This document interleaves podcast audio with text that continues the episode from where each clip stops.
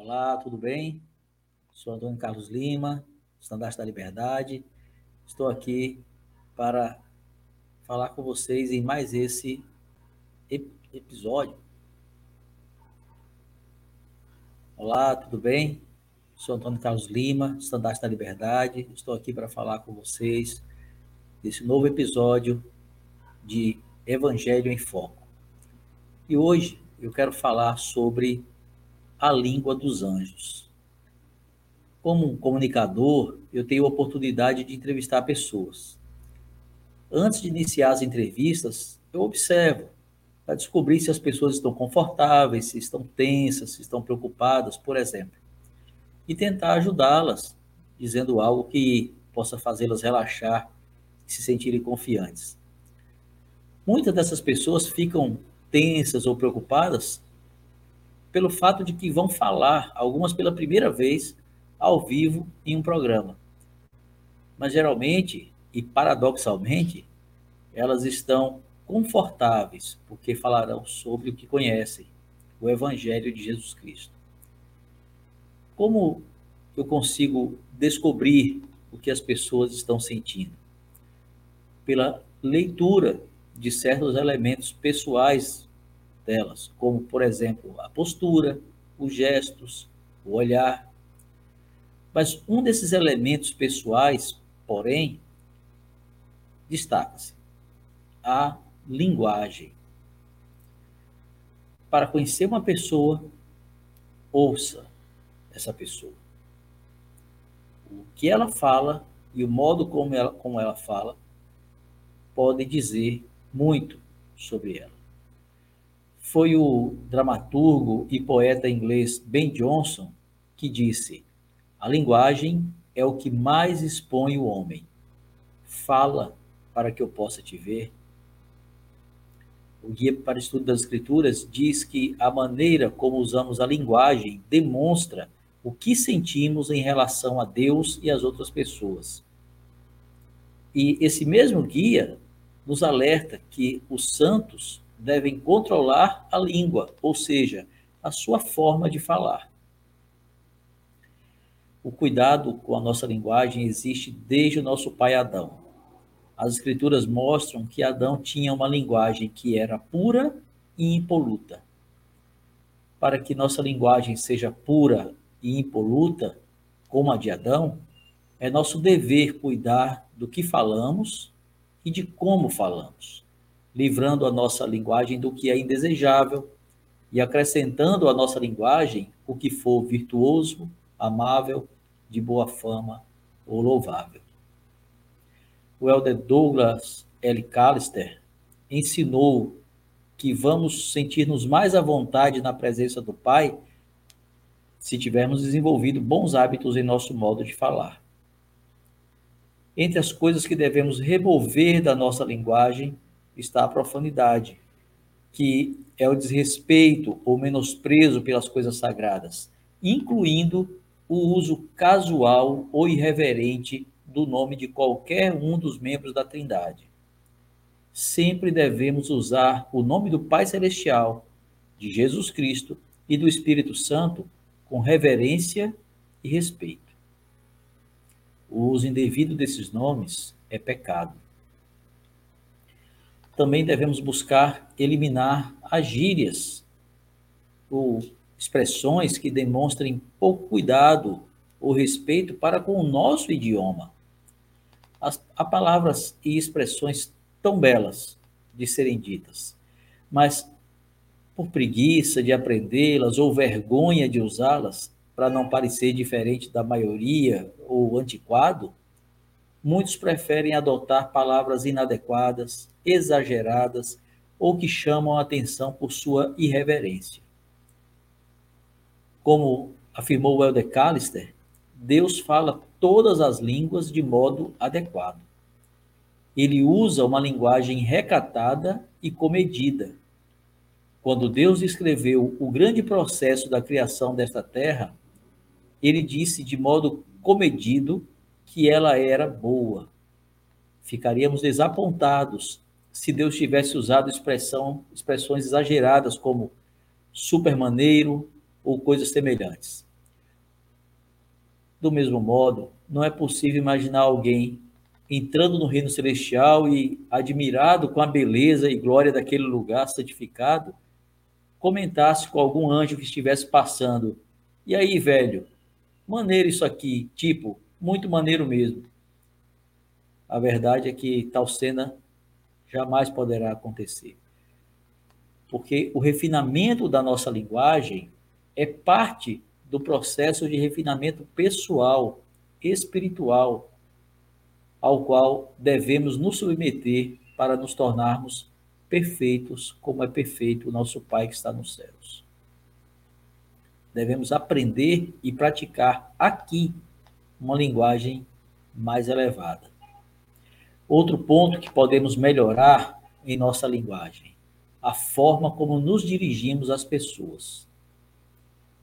Nós podemos descobrir a natureza do relacionamento entre duas pessoas pela forma como elas falam uma com a outra.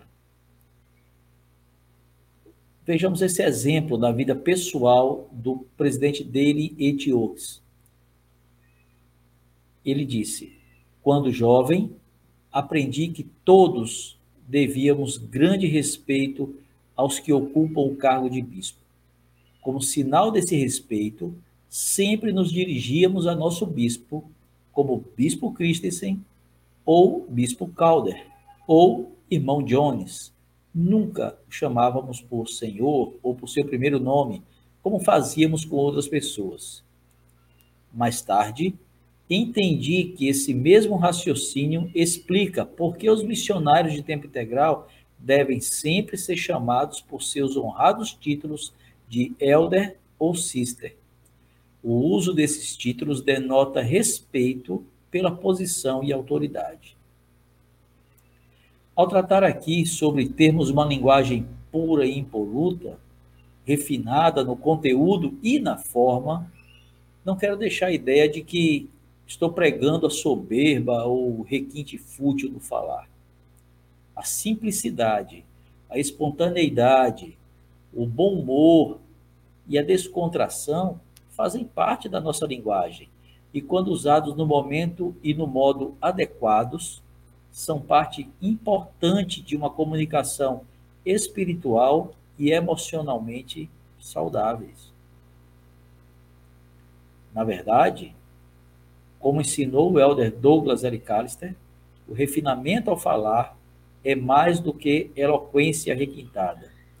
É resultado da pureza de pensamento e sinceridade de expressão. Às vezes, na oração de uma criança, ouvimos a linguagem do céu refletida mais facilmente do que em um monólogo de Shakespeare.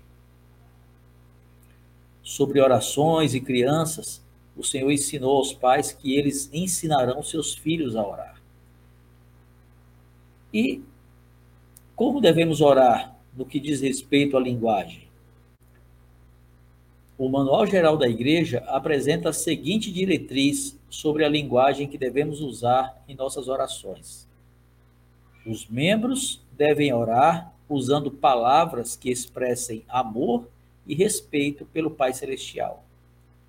Em português, devemos usar os, no, os pronomes tu, te, teu, tua, teus, tuas, ou vós, vos, vosso e vossa ao nos dirigirmos ao Pai. Infelizmente, parece que para alguns o uso desses pronomes em relação à deidade perdeu o sentido em nosso tempo. Infelizmente, não é raro vermos pessoas dirigirem-se ao Senhor em textos, em músicas e mesmo em orações, chamando-o de você.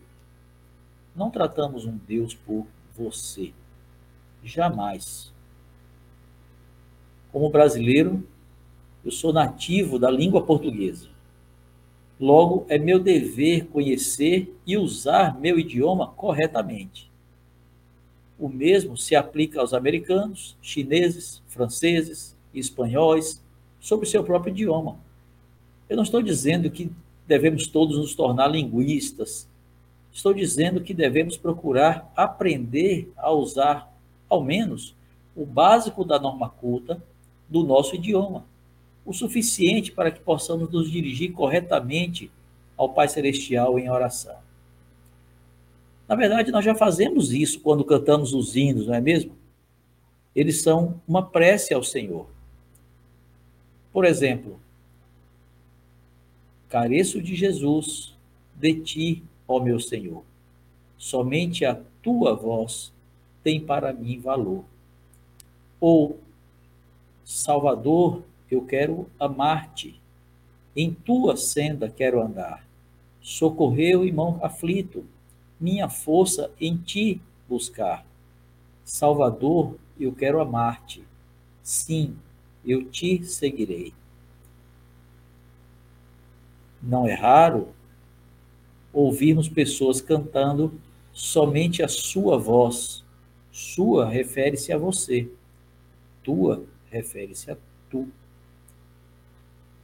É claro que tudo que exige um esforço um pouco maior de nosso corpo ou nossa mente provoca uma inicial preocupação sobre se seremos capazes de fazê-lo. Sobre isso, o presidente Oaks nos disse: talvez alguns já estejam dizendo, mas isso é estranho e difícil, porque temos que usar palavras que estão fora de uso há centenas de anos. Se exigirmos uma linguagem especial, iremos desencorajar crianças, membros novos e outros que estão aprendendo a orar. Irmãos, a linguagem especial da oração é muito mais que uma sutileza da tradução das Escrituras. Seu uso serve a um propósito importante e atual. Percebam que a oração não é a orientação não é por orações por orações com rebuscamento das palavras ou eloquência forçada. O mesmo presidente Oaks afirmou: não pedimos orações formosas e prolixas. Nossas orações devem ser simples, diretas e sinceras. É claro que muitos são novos na igreja e podem ter alguma dificuldade inicial em usar as palavras adequadas da oração, na sua oração. Do mesmo modo, as crianças podem ter essa mesma dificuldade. Tudo bem.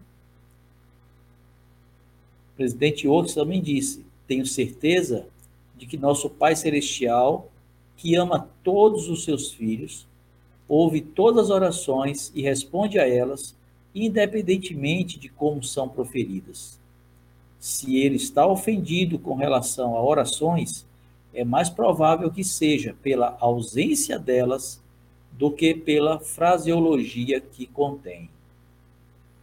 E ele completou: Nossos primeiros esforços serão ouvidos com alegria por nosso Pai Celestial, não importando sua linguagem. Serão também, desse modo, ouvidos pelos membros dedicados de nossa igreja. À medida que ganhamos experiência como membros de a Igreja de Jesus Cristo dos Santos dos Últimos Dias, porém, precisamos tornar-nos mais maduros em todos, os, em todos os esforços, incluindo as orações. Homens e mulheres que desejarem demonstrar respeito, esforçação por aprender a linguagem especial da oração. Na verdade, já fazemos mais de 75% da oração ao substituir você e seu por tu e teu. Talvez prevendo uma eventual relutância em alguns em concentrar-se no que é excelente, na linguagem da oração, o próprio presidente Oaks fez uma analogia para nos ajudar a compreender a importância da linguagem correta. Ele disse: quando vamos a um templo ou à capela para uma reunião religiosa, deixamos nossas roupas de trabalho de lado e vestimos-nos com algo melhor. Essa mudança de vestuário é um sinal de reverência. Similarmente, quando nos dirigimos ao Pai Celestial, devemos evitar as palavras comuns e revestir nossas orações de uma linguagem especial, de amor e respeito. Durante uma oração, os membros de nossa igreja não se dirigem ao Pai Celestial com as mesmas palavras que usam ao falar com um companheiro de trabalho, o empregado, empregador ou comerciante no mercado. Usamos palavras especiais, santificadas pelo uso em comunicações inspiradas. Palavras que nos foram recomendadas e exemplificadas por aqueles que apoiamos como profetas e professores inspirados. Não foi sem propósito que o presidente dele, Etiox, fez essa analogia da nossa linguagem com o nosso vestuário. Sim, o modo como nos vestimos e nos adornamos, penteados e adereços, por exemplo, é causa e consequência do modo como falamos. Como nos vestimos para as reuniões dominicais da igreja, em especial, reflete o nosso sentimento sobre a santidade daquele ambiente e do momento sagrado pelo qual deveremos passar durante a administração do sacramento, em comunhão com a deidade. É claro que, na maioria dos casos, as pessoas querem apenas sentirem-se bem e não têm qualquer intenção de tratar uma reunião religiosa com menos respeito do que ela merece. Porém, mesmo quando nosso descuido não é intencional, devemos estar dispostos a abandonar a prática inadequada. Do contrário, demonstraremos que o nosso desejo é de colocar o nosso estilo de vestuário acima do que os profetas do Senhor têm nos orientado a fazer nesse sentido, deixando claro ao Senhor a opinião de quem realmente importa. Não impomos nosso estilo ao Senhor, mas nos adaptamos ao estilo dele, seja na aparência, seja na linguagem ou em qualquer outro aspecto da nossa vida. Falando sobre isso, o elder Jeffrey R. Holland, do Coro dos Doze, nos ensinou, da mesma da forma mais pessoal possível, devemos nos lembrar de que Cristo morreu em decorrência de um coração quebrantado por carregar completamente sozinho em seus ombros os pecados e as tristezas de toda a família humana uma vez que nós contribuímos para esse inevitável fardo, tal momento é digno de respeito. Assim, somos incentivados a chegar cedo e reverentemente às reuniões, vestidos de modo apropriado para participar de uma ordenança sagrada. A expressão melhores roupas de domingo perdeu um pouco seu significado em nossa época, e em consideração a ele, em cuja presença comparecemos, devemos restaurar a tradição das roupas de domingo e do asseio, quando e onde pudermos. Quando eu era um diácono, aos 12 anos de idade, eu frequentava sem minha família as reuniões dominicais da igreja elas começavam às 7 horas da manhã naquela época. Eu morava na periferia de Aracaju, Sergipe. Era distante do centro da cidade, onde ficava a casa alugada que nos servia de capela naquele tempo. Apesar dessas circunstâncias, eu nunca me atrasei para as reuniões. Lembro que em um domingo, o presidente do distrito estava discursando na Sacramental e ele me viu sentado na primeira fileira de cadeiras. Ele me chamou à frente, me colocou diante de todos e, mostrando cada parte do meu vestuário, ele começou: sapatos sociais limpos, meias sociais, calças sociais, camisa branca social por dentro das calças, cinto, gravata discreta e cabelos penteados. Assim deve se apresentar um portador do sacerdócio. Isso foi há quase 40 anos, mas como podem ver, eu não pude esquecer. Sem dúvida, vestir-me o mais adequadamente possível, embora sem qualquer luxo, desde a minha juventude, foi algo crucial para que eu mantivesse uma linguagem respeitosa em toda a minha vida. Do mesmo modo, sem dúvida, usar uma linguagem respeitosa desde a minha juventude foi algo crucial para que eu mantivesse um padrão adequado de vestuário em toda a minha vida. A união desses dois elementos foi essencial para definir a minha espiritualidade. Estas coisas estão interligadas e merecem nossa atenção. Como ensinou Alma, aprende sabedoria em tua mocidade. Que todos possamos aprender sabedoria agora. E uma nova língua, a língua dos anjos, ou em outras palavras, a, a linguagem pura e impoluta, que nos tornará mais semelhantes ao nosso Senhor Jesus Cristo. Essa é a mensagem de hoje. E eu quero convidá-lo a compartilhá-la compartilhá com seus amigos, com seus familiares. Até a próxima semana, na quinta-feira, às 20 horas, com uma outra mensagem de Evangelho em Foco. Tchau.